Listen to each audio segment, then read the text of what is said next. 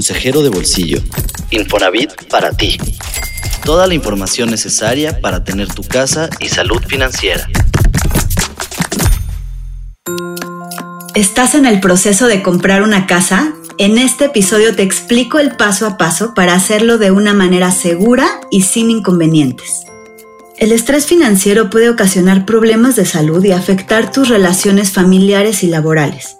Por eso te comparto algunas recomendaciones para evitar caer en este tipo de tensión.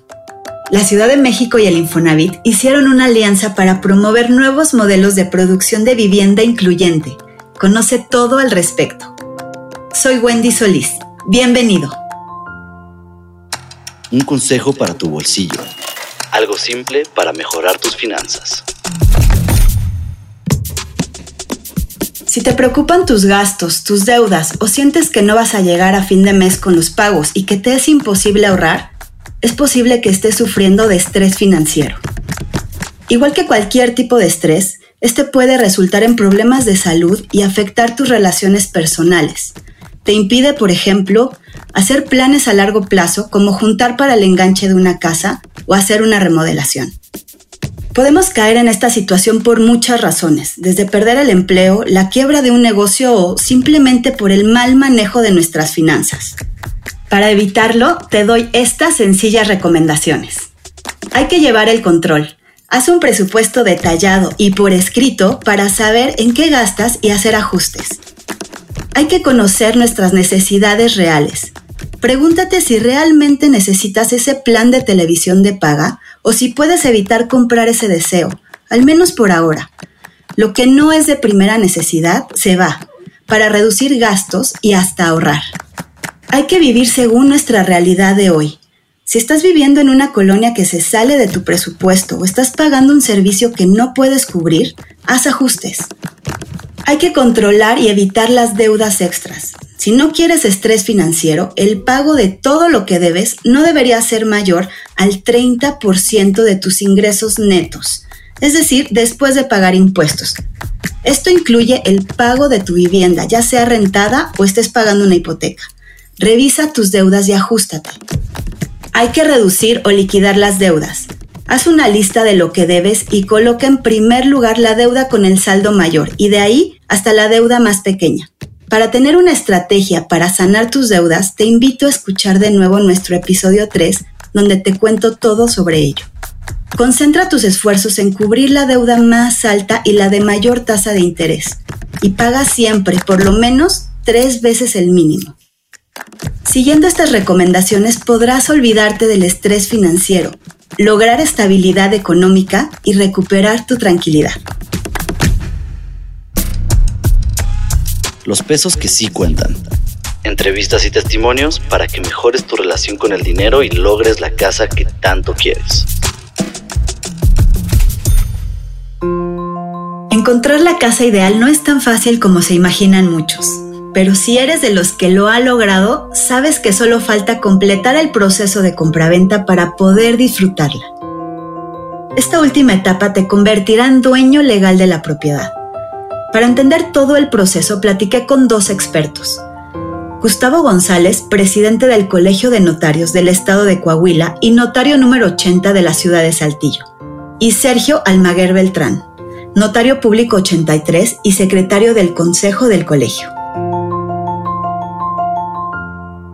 Escuchemos a Sergio. A veces las personas, eh, obviamente lo primero que ven pues, es la casa, si me gusta la casa, si me gusta el sector donde está la casa, el barrio, eh, los vecinos, etcétera. Pero lo que sí debemos verificar bien, bien, bien es todo el antecedente legal de esa, de esa vivienda para que puedan no tener problemas. Gustavo también hace una importante observación. Lo primero que nos debemos de preguntar, Wendy, es que si la vivienda que pretende adquirir el trabajador es de la persona que la va a vender o tiene facultades para poderla vender, ¿verdad? Porque puede también tener poder, ahí hay algunas excepciones, pero por lo regular no nos metemos en eso y pues uno, el principio legal de uno no puede vender lo que no es suyo, es, lo primero que, que operaría, ¿verdad?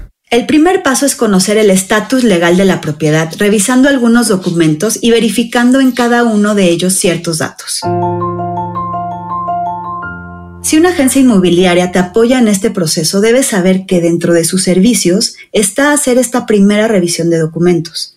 Esto es lo que debes revisar y claro, ante la menor duda, lo mejor es acercarte a un notario. Cuando es una vivienda nueva, pues ahí este, no hay mucho, eh, ¿cómo se llama?, problema, puesto que desde el momento que empaquetaron la vivienda, desde que empezaron a hacerla, estos desarrolladores acudieron al Infonavit, llevaron toda la documentación correspondiente este, para precisamente para poder, para empaquetarlas y para poderlas vender estas viviendas a través de Infonavit. Si la propiedad que vas a comprar no es nueva, el proceso cambia, como me lo dijo Sergio. Hay que tener la escritura, por ejemplo, checar la escritura este, de esa casa, hay que checar el, el, predial, el pago del predial que esté al, corriente vigente y algo muy importante precisamente es también el solicitar un certificado de libertad de gravamen este, donde establece qué condiciones tiene la vivienda, si ya está cubierto, si no tiene gravámenes.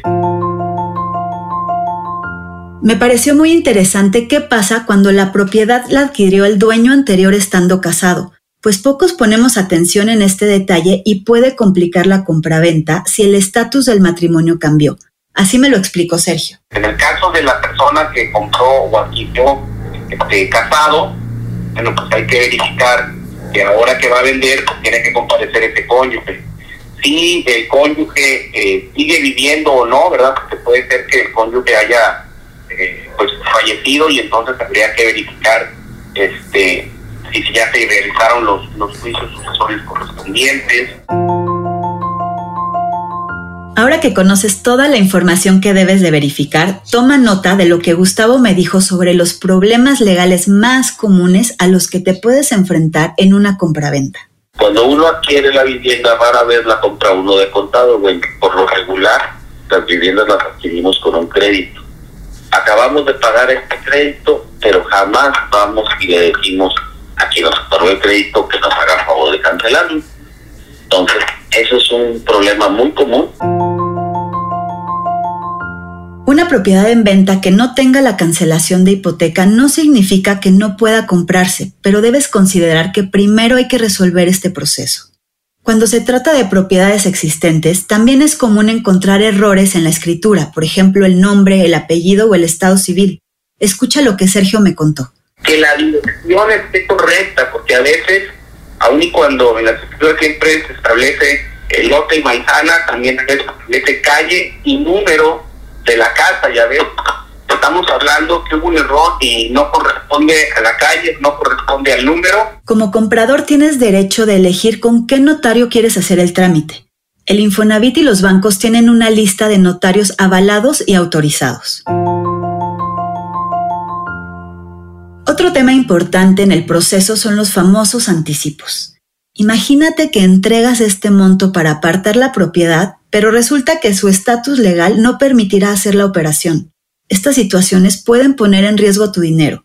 Esto explica Gustavo. Lo que se debe hacer es ir ante el notario, formalizar la compra, y cuando formalizan la compra se hace el pago con las condiciones que se deba de llevar a cabo pero siempre ante el notario. Por eso existen los fraudes, porque no van ante el notario. A la hora que hacen contratos privados no puedes tener esta certeza y es por eso que nosotros lo, lo, lo, hacemos, lo verificamos y ese es el trabajo del notario, dar la certeza jurídica tanto al comprador como al vendedor y a quien está financiando. Una vez que eliges al notario y entregas toda la documentación, el siguiente paso es que él revise que todo esté en orden. Verificará que no haya deudos, gravámenes, que todo sea legal. Entonces podrán fijar la fecha para firmar la nueva escritura. Es hasta esta reunión frente al notario cuando se realiza el pago de la compra. Y hablando de escritura, muchos compradores que adquieren su casa a través de un crédito creen que este documento que reciben no es el definitivo. Es más, creen que por el hecho de que se menciona en el documento que la propiedad está hipotecada a favor de la institución que les otorgó el crédito, la casa no es suya. Escucha lo que me explicó Sergio. La casa está a tu nombre, si vamos al registro público este, y, pedimos un certificado, pues vamos a, vamos a darnos cuenta que ahí hay un bien a nombre tuyo no es de Infonavit, no es del banco, si no es tuya, lo único que está haciendo ese, ese bien inmueble es garantizar que uno pague. Una última recomendación que me dio Gustavo. Cuando hay una demanda entre las personas, esta demanda inscribe en el registro público de la propiedad. ¿Sí? Y cuando esa inscripción preventiva de demanda, que se llama en el Estado de Coahuila, y hay similes en todo el país, ¿sí? el tema es, si está sujeta a, litigio, un litigio, ¿sí? yo no lo adquiriría porque estoy adquiriendo un problema. De hecho, Infonavit no financia ninguna compra de vivienda que esté sujeta a litigios. ¿Sí? ¿Por qué? Porque pues, lo que va a hacer es financiar un riesgo. Esta sería la principal razón legal para no comprar una casa. Pero claro, como en todo, hay flexibilidad, como me dijo Gustavo. Si tú dices, oye, eh, quiero comprar la casa, tienes 30 años de adeudo de predial, bueno, pues a lo mejor se los descuentos del pago que le vas a hacer, ¿verdad? Si te lo venden 10 pesos y es un peso lo que debe, pues le pagas 9 y tú, comprador, pues lo adquieres con ese gravamen a sabiendas de que ese peso ya te lo descontó en el precio y tú lo vas a ir a pagar. ¿Sí? Y tienes la certeza y la seguridad de que se va a cubrir porque tú tienes ya ese dinero de este tipo de casos, sí, yo sí recomendaría hacer la operación. Pero yo te digo una cosa, Infonavit por ningún motivo financia ningún asunto donde haya riesgo. ¿sí?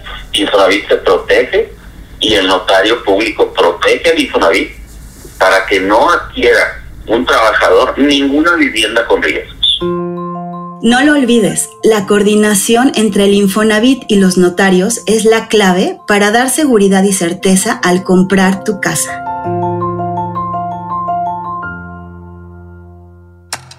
Lo nuevo en la semana.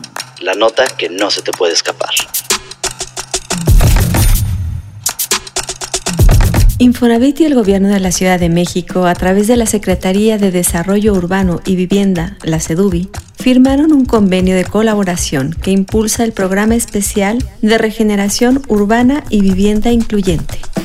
Este convenio promueve nuevos modelos de producción de vivienda incluyente y garantiza a los trabajadores de menores ingresos el derecho a una vivienda con una ubicación más cercana a los centros de trabajo y servicios públicos, para mejorar la calidad de vida de las familias. Entre las acciones que incluye este convenio están la simplificación de trámites y procesos que permitirán que los desarrollos habitacionales, sobre todo los de vivienda incluyente, sean certificados por el gobierno capitalino y puedan ser adquiridos por las y los trabajadores a través de créditos del Infonavit. Y el otorgamiento de descuentos en el pago de derechos y o impuestos estatales que permitan cumplir con el objetivo de regularización de escrituras públicas. El Programa Especial de Regeneración Urbana y Vivienda Incluyente permite que al menos 30% de la vivienda que se construya sea económica y accesible para los trabajadores. Además, contará con ecotecnologías como cisternas de almacenamiento de agua pluvial y ahorro de luz. Pero eso no es todo. El convenio establece un mecanismo de coordinación que facilita el acceso de acreditados que perdieron su empleo y continúan pagando sus créditos a programas de fomento al empleo y o bolsas de trabajo en la Ciudad de México.